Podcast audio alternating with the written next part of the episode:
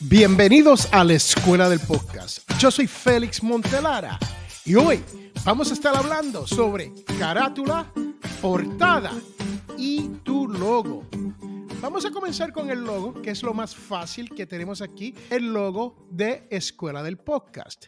Esto no es la carátula de nuestro podcast, tampoco es la portada de nuestro podcast. Aunque sí se puede usar y en ocasiones lo utilizamos, pero tienes que recordar que cuando se viene eso de la carátula, el logo y la portada, la gente te ven primero antes de escucharte.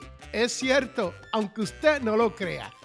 A ti te encuentran por la visión antes de escucharte.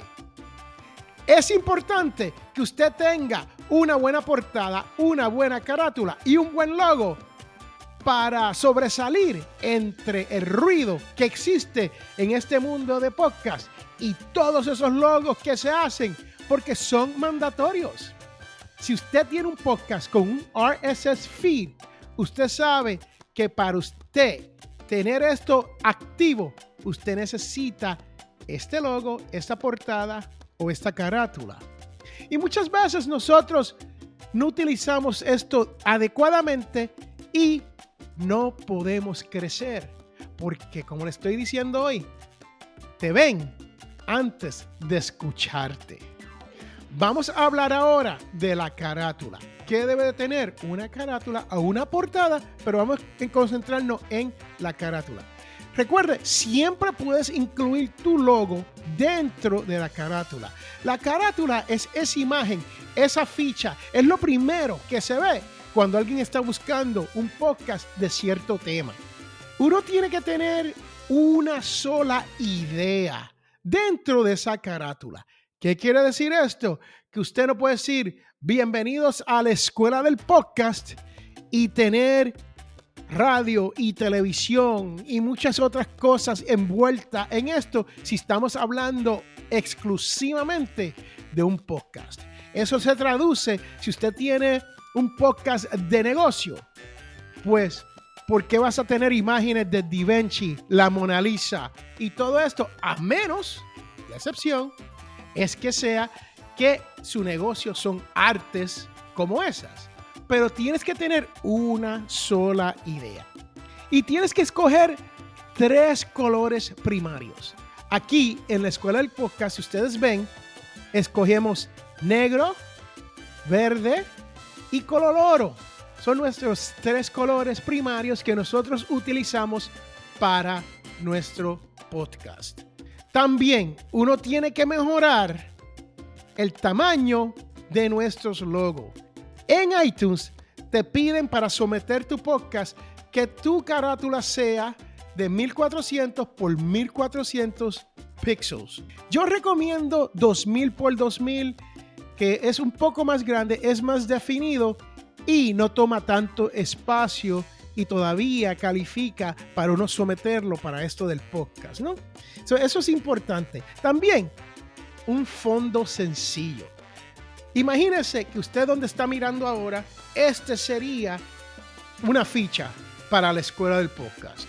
Este sería la portada para el podcast de hoy. Pues somos bien sencillos.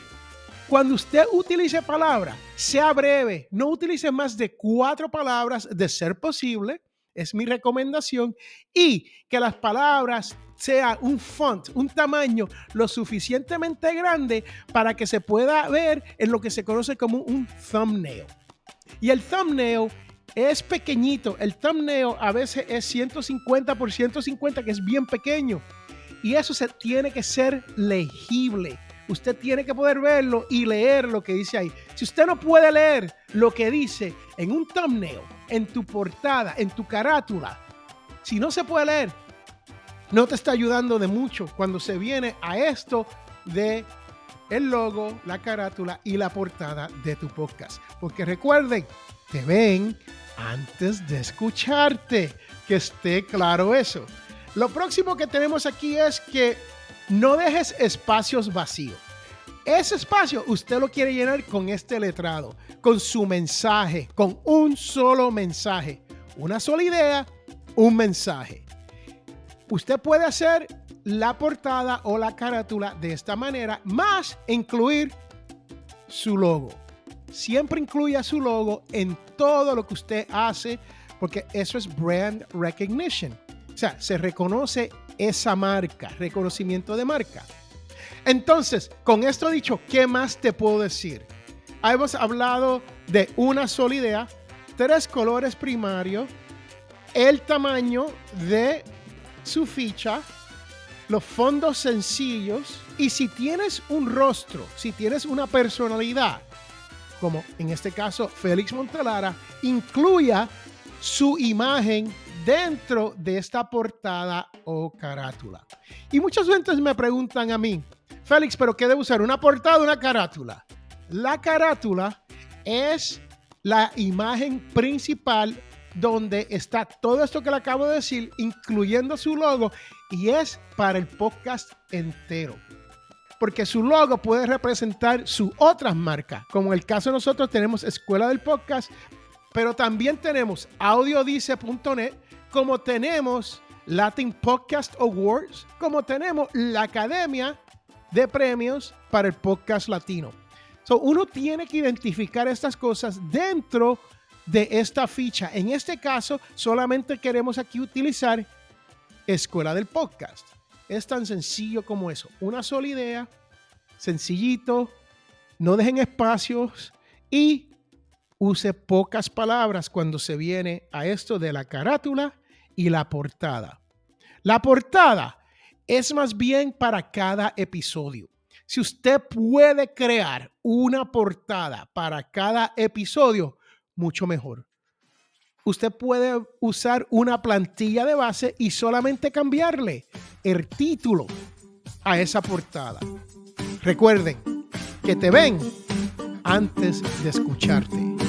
Yo soy Félix Montelara y tú estás en la escuela del podcast.